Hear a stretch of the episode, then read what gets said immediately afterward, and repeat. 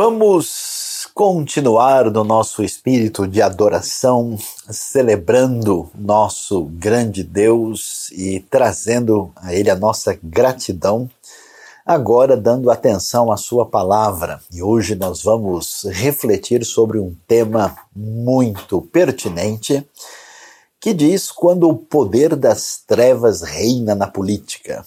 Vamos ver Lucas capítulo 22 e refletir sobre esse texto e ver a sua relação com a nossa realidade é, que enfrentamos não só no contexto do Brasil, mas até mesmo do mundo todo. Então vamos ver né, qual é o nosso grande desafio. Estamos pensando neste mês a respeito da missão da igreja, ou seja, uh, o que é exatamente que nós devemos fazer, qual é o nosso chamado como comunidade do povo de Deus diante do cenário atual que nós enfrentamos, um cenário difícil, confuso, é, é muito complicado, né? E, e, é importante eh, prestar atenção a essa a circunstância que nós enfrentamos, porque olhando para a Bíblia e particularmente para a época do próprio Senhor Jesus, nós vamos ver certas situações que são semelhantes, são paralelas e nos ajudam a tomar uma postura adequada nesse cenário. Uh, diante disso, vale a pena é, ler o texto de Lucas 22, que diz respeito ao momento quando Jesus é preso e vamos entender o que está acontecendo além da cena, digamos assim, tradicionalmente filmada da paixão de Cristo e entender o cenário mais amplo, né, para entender essa realidade. Diz o texto, verso 39, né, como de costume, Jesus foi para o Monte das Oliveiras e os seus discípulos o seguiram. Chegando ao lugar, ele lhes disse: Orem para que vocês não caiam em tentação. Ele se afastou deles a uma pequena distância, ajoelhou-se e começou a orar. Pai, se queres, afasta de mim este cálice, contudo não seja feita a minha vontade, mas a tua. Apareceu-lhe então um anjo do céu que o fortalecia. Estando angustiado, ele orou ainda mais intensamente e o seu suor era como gotas de sangue que caíam no chão. Quando se levantou da oração e voltou aos discípulos, encontrou-os dormindo, dominados pela tristeza. Por que estão dormindo? perguntou-lhes. Levante-se e ore para que vocês não caiam em tentação. E o texto prossegue e diz que enquanto ele ainda falava, apareceu uma multidão conduzida por Judas, um dos doze. Esse se aproximou de Jesus para saudá-lo com um beijo, mas Jesus lhe perguntou: Judas, com um beijo você está traindo o filho do homem? Ao verem o que ia acontecer, os que estavam com Jesus lhe disseram: Senhor, atacaremos com espadas? E um deles feriu o servo do sumo sacerdote, decepando-lhe a orelha direita. Jesus, porém, respondeu: Basta. E tocando na orelha do homem, ele o curou. E finalizando esse pequeno trecho, a Bíblia nos diz que então Jesus disse aos chefes dos sacerdotes, aos oficiais da guarda do templo e aos líderes religiosos que tinham vindo procurá-los: Estou eu chefiando alguma rebelião para que vocês tenham vindo com espadas e varas? Todos os dias eu estive com vocês no templo e vocês não levantaram a mão contra mim. Mas esta é a hora de vocês quando as trevas reinam. É muito importante entendermos o cenário que e, e, encontramos nesse momento na história de Cristo Jesus na época do Novo Testamento. Nós não fazemos ideia, né, já que no mundo todo hoje nós vemos muita preocupação com a realidade política e na história recente brasileira também esse tema, digamos assim, nos últimos dez anos ganhou uma força bastante significativa. É, não está tá tão claro para tanta gente que a terra de Israel, o povo judeu, está dominado pelos romanos, que são donos de um grande império. E, e, o que, que acontece nesse cenário? Nós temos um cenário, primeiro, de bastante corrupção. Que tipo de corrupção? A liderança religiosa uh, do povo judeu na época tinha que fazer, digamos assim, uma espécie de meio de campo com os romanos que dominavam. Nós vamos ver, por exemplo, a figura de Herodes, né, que é, uh, vamos dizer ali, o grande líder em nome de Roma e que veio aí de uma família, na verdade, de Idumeus, né, que é um outro nome que se dá aos antigos Edomitas, e esses uh, Idumeus, uh, no caso de Herodes e da família, houve uma história aí de uma conversão meio forçada ao judaísmo, e Herodes sabia fazer muito bem o que a gente pode chamar de uma politicagem para poder ter o seu domínio ali. Então ele, por exemplo, investiu tanto na construção do famoso Templo de Jerusalém e em outras construções também, não só para criar um mecanismo de cobrar impostos pesados do próprio povo e fazer o povo uh, sofrer, mas também para, vamos assim dizer, ao mesmo tempo mostrar a opulência e a força e o poder monumental de Roma e agradar a liderança religiosa. Nesse momento, as pessoas, o grupo judaico assim mais relacionado diretamente uh, com essa força romana são os saduceus, né, que estão ali presentes, uh, vamos dizer, no domínio do que acontece no próprio templo.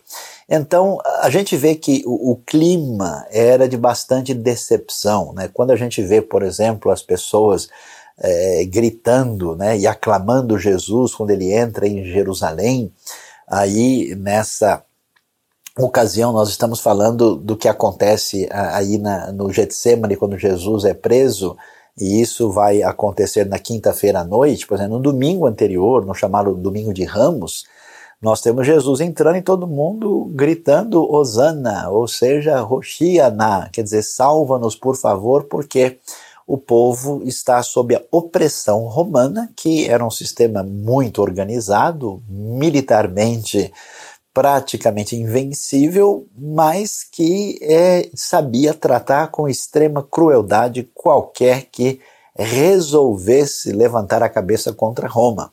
Então havia uma espécie de aliança perversa com da liderança religiosa para poder ali manter o seu poder. A gente descobre como isso tinha um impacto tão grande que tantas pessoas haviam se decepcionado com vamos dizer assim, a, a, religião institucionalizada. Por isso que, por exemplo, muita gente foi para o deserto, né? A, arqueologia descobriu aquele lugar famoso, né, da, das cavernas de Qumran, onde uma comunidade estava ali aguardando o final dos tempos, se dedicando ao estudo da Bíblia com mais seriedade, porque a corrupção era uma realidade nessa combinação de religião e política na época de Jesus. Portanto, essa corrupção era acompanhada dessa opressão, né? Uh, os impostos eram pesados, a gente vê no Novo Testamento a figura lá do publicano, que era uma pessoa odiada porque ele se sujeitava a trabalhar em favor da dominação romana e cobrando impostos pesados do seu próprio povo. É tão interessante ver a famosa história da conversão de Zaqueu, né, que diz que se ele tinha, já que ele tinha né, é, cobrado e, e extorquido os outros, ele ia devolver quatro vezes mais, quer dizer, o impacto da mensagem de Jesus na vida daquele homem que precisava descobrir uma riqueza maior do que ele estava acostumado. E nós temos uh, um ambiente de revolta. Né? E, entre os diversos grupos, por exemplo, se destacam os famosos zelotes, que são a razão da ira né, de Roma contra os judeus de modo geral, porque eles não aceitam a ocupação romana existe todo um clima de expectativa messiânica, né, da, da, chegada do, do, do, rei, filho de Davi, que vai trazer a libertação, é, e todo esse ambiente, né, os zelotes tinham até um grupo assim mais radical, que era um tipo de terrorista religioso da época, o pessoal pegava é, aí tinha uma famosa faca, né, uma espécie de punhal maior chamado sicari, e muitas vezes atacava os romanos e, e, eles então tinham uma resistência, né? Essa revolta vai se definir. Nós temos uma revolta famosa que acontece aí a partir do ano 66 que gera uma guerra que é tão assim discutida e detalhada pelo historiador Flávio José. Depois, mais tarde, no ano 132, uma outra revolta. Então, quer dizer, o clima todo é de insatisfação e revolta de opressão uh, de um império poderoso e, e, dominador e de uma corrupção que associa religião e política de maneira complicada. Esse é o cenário que envolve aquilo que acontece na época de Jesus. Para a gente ter uma ideia, né? É, às vezes você pode pensar, puxa, mas tanta informação histórica, mas é verdade, se a gente quer entender direitinho a Bíblia, se não entendermos aí o, a questão histórica, tudo que está envolvido, nossa compreensão será prejudicada. Então veja que o Império Romano, nessa época de Jesus, ele se desenvolve muito né, a partir de um poder crescente. A gente vai uh, ter Roma aí deixando de ser república e se tornando império. Então a figura né, de César Augusto, que é destacada aí logo no começo do Evangelho de Lucas, né, ele é o grande imperador na época do nascimento de Cristo, né? E o famoso César Tibério, né, o famoso Tibérios Germânicos, ele uh, vai ser o imperador na época do ministério e da morte de Jesus. Foi tão interessante em Cesareia Marítima, em 1961, eles tiveram um achado arqueológico com o nome de Tibério do lado do nome de Pilatos, mostrando assim o foco uh, histórico muito nítido dos escritos do Novo Testamento. E depois merece destaque dois nomes é, importantes, né? Um que envolve a época de Paulo, que é mencionado no livro de Atos, que é o imperador Cláudio, e a perseguição forte que vem mais tarde com o crescimento do cristianismo primitivo na época do imperador Nero, né? E finalmente Uh, infelizmente, nós temos a queda de Jerusalém, né, que na época em que Vespasiano é imperador, Uh, e ainda que Tito tenha sido o grande general conquistador de Jerusalém, ele mais tarde se torna imperador de Roma, fechando aí com Domiciano, que tem a ver com o contexto do Apocalipse. Então, você vê aí que cenário é esse que nós temos, né? A glória de Roma, o poder de Roma, o domínio romano. E lembre-se, Jesus vai ser morto a partir de uma determinação romana. Né? Jesus não é morto uh, dentro do contexto judaico, né? que, se fosse o caso, deveria ser, por exemplo, um apedrejamento por uma espécie de crime religioso. A acusação oficial que cai sobre ele é que ele se proclama rei dos judeus, que na verdade, nesse momento, só pode ser César, o rei verdadeiro. Então você pode dá uma olhada aí no Fórum Romano, né, que mostra a gloriosa realidade de Roma, uma cidade que, segundo alguns, podia chegar até um milhão e meio de pessoas. Todo esse ambiente de opressão, de maldade e de domínio estava presente nesse cenário. Quando a gente entende isso, nós vamos perceber que essa mensagem do Evangelho, que essa comunidade de seguidores de Jesus, que são, digamos assim, uma igreja em missão, ela caminhou na direção de trazer a palavra de Deus, a mensagem de Deus. A gente não faz ideia, porque todo esse contexto que surge da mensagem do Evangelho surge no ambiente de Jesus e os seus discípulos, que pensavam em hebraico, que falavam em hebraico e aramaico, e essa mensagem se desdobra para um mundo que fala grego. Então você tem toda uma, uma caminhada de, é, de tradução, de reorganização do pensamento, de inclusão dessa mensagem num cenário completamente diferente. imagina só o que é pregar o evangelho num ambiente, por exemplo, como Atenas, como o apóstolo Paulo faz, né? Ali em Atenas é a terra de quem? Né? De Sócrates, que foi o grande professor de Platão, né? que por sua vez também influenciou Aristóteles, que foi aí o grande mestre do Alexandre o Grande. Ou seja, o mundo todo é pautado, inclusive até hoje, por essa grande referência de entendimento da realidade dos gregos e o evangelho chega com força nesse ambiente, nessa cultura. Os romanos, por exemplo, venceram os gregos, mas venceram militarmente, mas o gênio grego nunca foi vencido na história pela a sua grandiosidade em termos de arquitetura das ideias. E da mesma maneira, é, você vai ver esse evangelho confrontando né, todo o ambiente político, religioso do mundo romano, ou seja, a força do evangelho é a sua contextualização. No momento em que a política mundial, como Lucas vai mostrar para a gente, é uma política que envolve a época em que as trevas reinam. Né? E olhando para a nossa realidade de hoje, se nós queremos fazer missão, se estamos numa comunidade que quer ter impacto, assim como a comunidade do Novo Testamento, desses chamados de Deus para anunciar a salvação e a vida eterna, o evangelho no mundo greco-romano, é necessário que a gente entenda em que mundo nós estamos. E aí, vamos ver que nós estamos na sociedade da imagem. Né? Algumas gerações atrás, as pessoas adquiriam o seu conteúdo a partir de estruturas ah, de ensino onde a gente aprendia os conceitos, as ideias, era, era o predomínio da linguagem escrita. De um tempo para cá, especialmente na última geração, digamos, nas últimas duas e mais intensamente na última geração, as pessoas de fato têm acesso ao conteúdo que impacta a sua vida através de imagens, de vídeos, né? É, é uma coisa muito significativa e isso atinge perfeita e intensamente o destino das pessoas.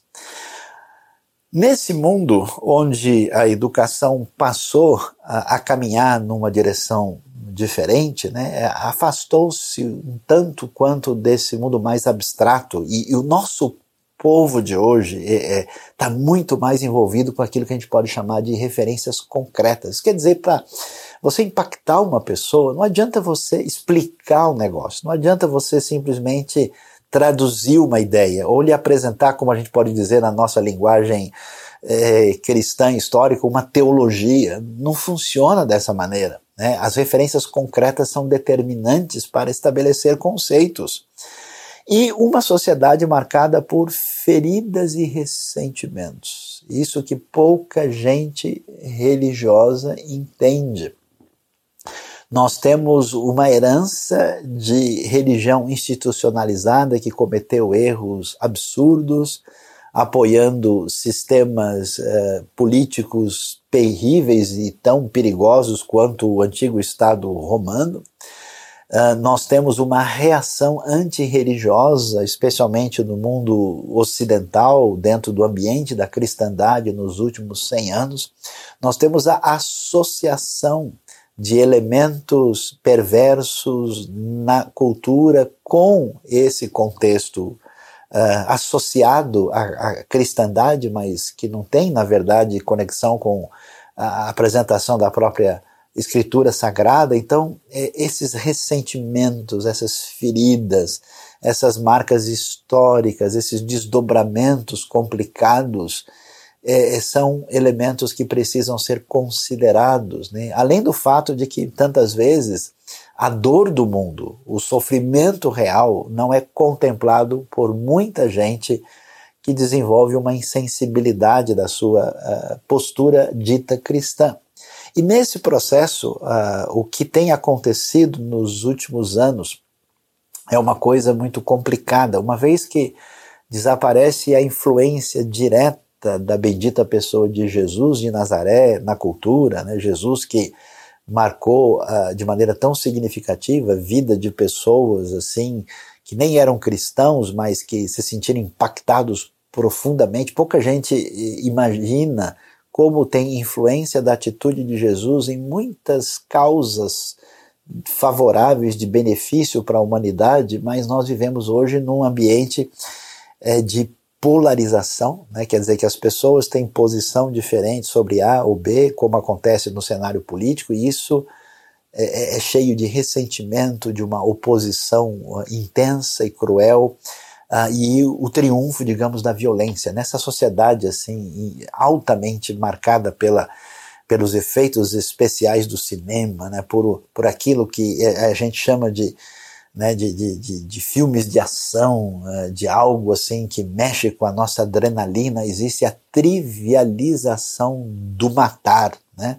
a gente tem o triunfo do UFC, né, as lutas, as coisas que passaram, como no mundo romano antigo, a se tornar diversão, mas onde a violência, né, aquilo que é chamado, às vezes, por alguns historiadores, da banalidade do mal. Parece que muitas vezes a gente já não se importa, a gente convive com isso como se fosse uma coisa normal. Por isso, uh, se nós não prestarmos atenção a essa realidade, a essa mudança de cenário, não será possível anunciar a mensagem, a, a, a praticar de fato a missão.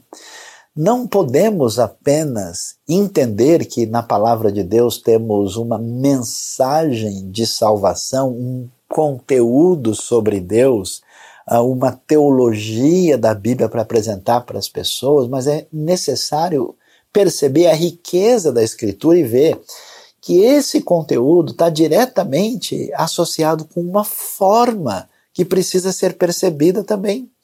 E eu gostaria de chamar a atenção a primeira coisa valiosa, importante que nós precisamos aprender. Se você e eu, que estamos unidos nessa missão de apresentar a bendita pessoa de Cristo Jesus, com a sua mensagem, com a sua obra, com a sua redenção, com a sua graça e com todo o ensino da palavra de Deus, como é que isso chega à vida das pessoas? Veja só que quando você lê a Bíblia, preste bem atenção, a Bíblia não é exatamente um livro sistemático de ideias interessantes sobre Deus.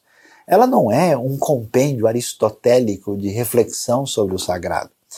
Ela é um livro predominantemente marcado por narrativas. Mesmo o que lemos sobre Jesus, temos quatro evangelhos, 89 capítulos, a vasta maioria mostra para gente a vida de Jesus, do, do seu nascimento até o momento em que ele aparece no templo e depois o seu ministério, onde ele está principalmente fazendo uma série de coisas. Lemos, por exemplo, o momento uh, auge da história de Cristo e vemos, observe o texto que nós lemos, olha os detalhes. Jesus foi para o Monte das Oliveiras ele se afastou deles a uma pequena distância. E aí aparece o anjo do céu. Ele está angustiado, seu suor era como gotas de sangue que caíam no chão. Observe que a força do texto bíblico está nas suas narrativas. Então é muito importante, se a gente quer fazer missão hoje, igreja querida de Deus, é importante a gente aprender a contar histórias. Contar histórias envolve uma das coisas mais importantes da vida. Se você observar bem, o mundo hoje é, está numa relação de, de, de, de ocupação de espaço de ideias a partir de narrativas. Veja o impacto, por exemplo, da indústria cinematográfica no mundo, ou mesmo das grandes produções né, artísticas que chegam à TV, ao cinema, aos grandes canais de distribuição digital. Né? O que existe são histórias. As histórias, na verdade, estão tratando de questões, de problemas, de elementos fundamentais. E esses elementos fundamentais estão no coração, na mente das pessoas. Nós estamos, na verdade, tendo perspectivas, enfoques, ideologias diferentes sendo transmitidas a partir de narrativas que falam da vida no seu sentido mais real possível. E quantas vezes temos tanta gente capacitada, com treinamento, com uma grande capacidade imaginativa, com perfil literário, ou até mesmo perfil artístico, que poderia, a semelhança do que, por exemplo, nós vemos Tolkien ou C.S. Lewis fazendo, né? traduzindo numa narrativa criativa através de histórias os elementos mais profundos que preenchem o coração do ser humano a partir da sua necessidade da graça de Deus, do perdão de Deus, do encontro profundo com Cristo Jesus, a gente precisa aprender a contar histórias. Veja o texto na sequência que diz que enquanto ele ainda falava, aparece uma multidão conduzida por Judas. A, a história da prisão, do aprisionamento de Jesus ali no, no Jardim das Oliveiras, no lugar dos olivais, os evangelhos têm uma pequena diferença uh, entre um e outro. A multidão aqui é, a gente vê que está ligado com os chamados guardas do templo, né? e quando você lê o Evangelho de João, é, usa-se a palavra destacamento, uma palavra que envolve é, gente do contexto romano. Então é, existe essa associação, né? a gente não sabe, até os estudiosos discutem em que medida essa guarda tem elementos distintamente apenas judeus sob o domínio romano ou se são guardas romanos também. De qualquer maneira, discussão detalhada, histórica à parte, a gente tem essa, essa ligação perversa de domínio e poder que se volta contra Jesus, né? E eu acho tão interessante porque nós lemos aí mesmo em Lucas 22 que uh, Jesus tinha dito para os discípulos uh, terem, eh, levarem espada com eles. E alguém lê isso e fica, olha, Jesus está chamando o pessoal para pegar a espada, então quer dizer, o bicho vai pegar. Ele não era tão pacífico assim, mas isso não está bem compreendido, porque na verdade a gente vai ver no relato que eles têm duas espadas, ou seja, que não servem para nada. E as espadas não tinham apenas finalidade militar, né? Porque eh, a gente vê que andando de um lugar para o outro. Você sabe que o Jardim das Oliveiras, por exemplo, a própria região do Monte das Oliveiras está afastado da área propriamente da cidade. E nós estamos num ambiente com ameaça. Então a espada é uma coisa útil né, para se, se usar ali numa situação de necessidade. Então não tinha esse foco. Mas quando chega a hora do aprisionamento, Judas tinha se decepcionado com Jesus, ele faz aí uma espécie de negociação com os religiosos, e aí chegam eles com romanos, e a atitude dos discípulos de Jesus né, nesse momento, uh, é, atacaremos com espada, Senhor. E aí um deles, que não é mencionado aqui, mas nos evangelhos paralelos sabemos que é o nosso querido Pedrão, não podia ser diferente. Um abraço para o nosso Pedrão aí, né? Ele toma da espada e ele vai direto na orelha. E, e, é um misto, um misto aqui de, de, de, de, coragem e de falta de coragem, porque ele não atacou um, um soldado, né? ele atacou o servo do sumo sacerdote, que inclusive é chamado em outro evangelho de Malco, né? e cortou, decepou a orelha direita dele. Jesus, nesse momento, responde basta, né? uma frase que pode eh, significar olha, pare de fazer o que você está fazendo, ou, ou tipo, pronto, agora chegou o momento, não há mais o que fazer. E é interessante, Jesus toca a orelha do homem e ele é curado. O que, que a gente descobre? É tão importante ver isso. Existe na postura e na atitude de Jesus a repulsa da violência, uma política distinta. Pessoalmente, eu acredito que Judas resolve entregar Jesus porque ele se decepcionou. Ele esperava de Jesus um verdadeiro líder político que se levantasse contra a dominação romana e partisse para a chegada do reino a partir de uma postura militar. E Jesus não faz isso. E todo mundo fica meio chateado. Puxa, o homem falou tanta coisa e agora, na hora de fazer alguma coisa, ele é omisso. Né? Ele fica em cima do muro, ele não toma atitude nenhuma. É interessante que Jesus decepciona as pessoas porque ele se recusa a ter uma postura, por exemplo, de aprovação, dizendo: olha pessoal, os romanos estão aí, mas na verdade isso é um plano de Deus, a gente deve se submeter é, aos romanos porque né, é isso mesmo. Não, Jesus em nenhum momento elogia, nenhum momento, aliás, as coisas complicam para ele porque uh, ele é visto como uma ameaça né, para Roma e é preso sob essa acusação. E ao mesmo tempo, Jesus nunca disse para ninguém, para nenhum dos seus discípulos: olha pessoal, nós precisamos tomar uma atitude contra essa dominação.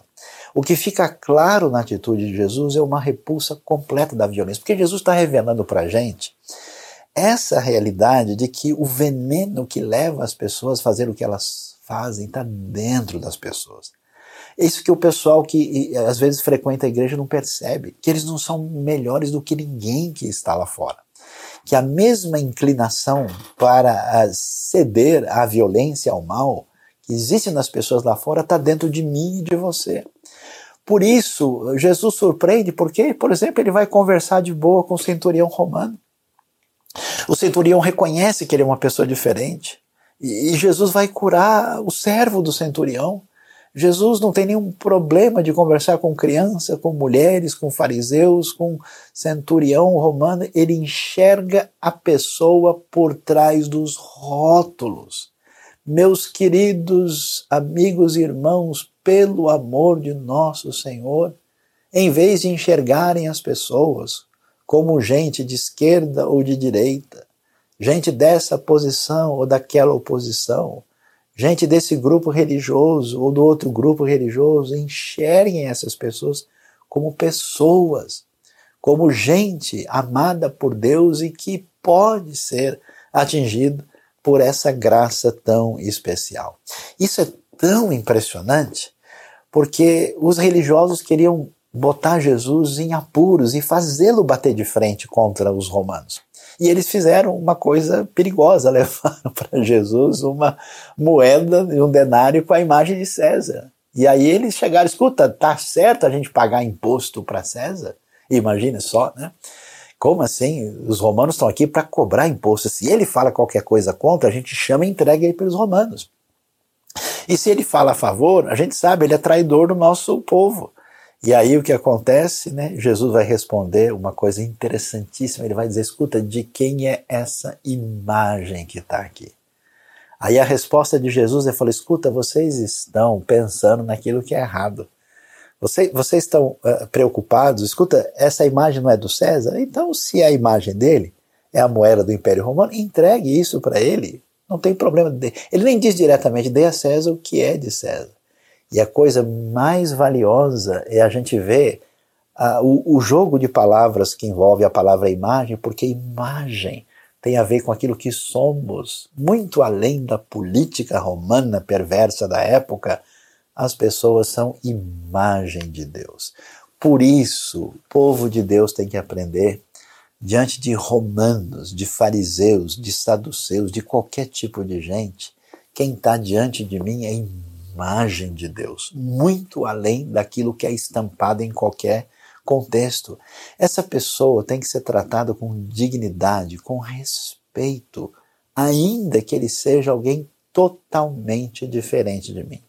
Tenho experimentado e visto na minha vida pessoas do perfil mais distinto possível, que quando você olha olho no olho, conversa com ela e expressa essa coisa profunda da imagem de Deus que está em nós, a gente estabelece uma conexão única e diferenciada que nós jamais poderemos nos esquecer. E eu acho tão espetacular o que nós vemos aqui, que é o que a gente precisa aprender quando fazemos missão. Nossa missão não é simplesmente apresentar uma proposta de ideias contra um pretenso inimigo ah, com quem nós queremos lutar e a quem queremos combater. Não estamos brincando de guerra. Estamos falando do amor de Deus Salvador que transforma a pior pessoa na pessoa mais extraordinária. É esse amor que eu tenho visto mudar a vida de terroristas, mexer no coração de um Saulo de Tarso, mudar o coração da pessoa talvez mais descrente possível. E é tão impressionante que na hora, né? Olha, olha os discípulos, a resposta deles, Senhor, vamos devolver na mesma moeda? Eles estão aqui, eu vamos partir para cima com a espada. Jesus diz: não. E mesmo o inimigo presente, fazendo o que está fazendo, levando Jesus, Jesus vai e toca a orelha do homem, ele cura. Jesus está sendo cúmplice de Roma? Está concordando com a dominação? Está se entregando covardemente? Não.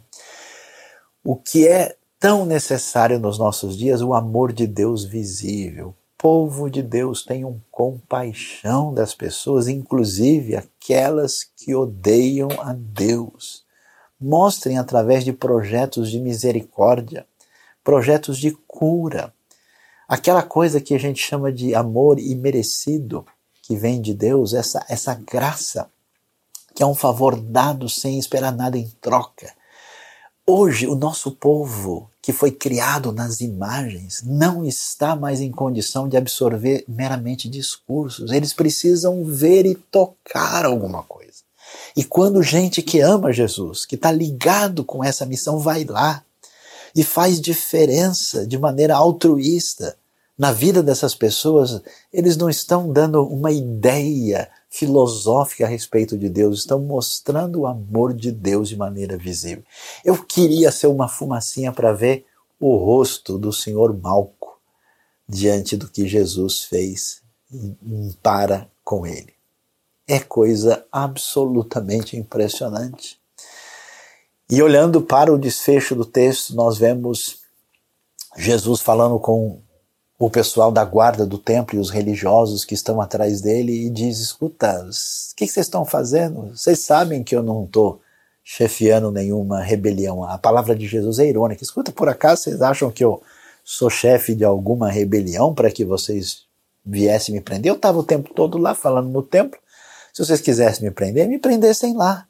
E aí ele diz: Esta é a hora de vocês quando as trevas reinam. Eu sempre me perguntei, e sempre para mim foi um pouco difícil explicar para as pessoas, eu sempre encontrei pessoas curiosas querendo entender a Deus, o Evangelho, e às vezes eles falavam: como assim? Um, um cara maluco que não foi entendido nem pelo seu povo, foi preso e massacrado e crucificado e morreu como um bandido? Como assim esse homem pode ser uma referência para nós? Mas quando a gente conhece a vida das pessoas, e veem como elas foram feridas. Feridas no ambiente religioso, feridas por gente em nome de Deus, feridas nas suas relações mais próximas, quanta desgraça acontece dentro de um próprio ambiente familiar, quanta dor. E agora eu entendo, e isso teve um profundo impacto na minha vida, que só um Salvador tão ferido pode de fato salvar o mundo com feridas tão abertas e tão que machucam tão profundamente. Ah, e aí eu entendo porque a figura mais gloriosa da intervenção divina na história passa por essa prisão à noite de sofrimento no Jardim das Oliveiras, na condução da paixão, porque a gente vai descobrir que por trás de uma ideologia, por trás de um envolvimento, às vezes, político desequilibrado, por trás de uma postura racista, por trás de uma ideologia, seja de um ponto extremo ou lá, por, par, por trás até de um envolvimento religioso associado à violência, existe uma ferida profunda no coração não curado e que precisa encontrar aquele por quem nós fomos traspassados e que cura a dor mais intensa da nossa vida que nos leva na direção errada.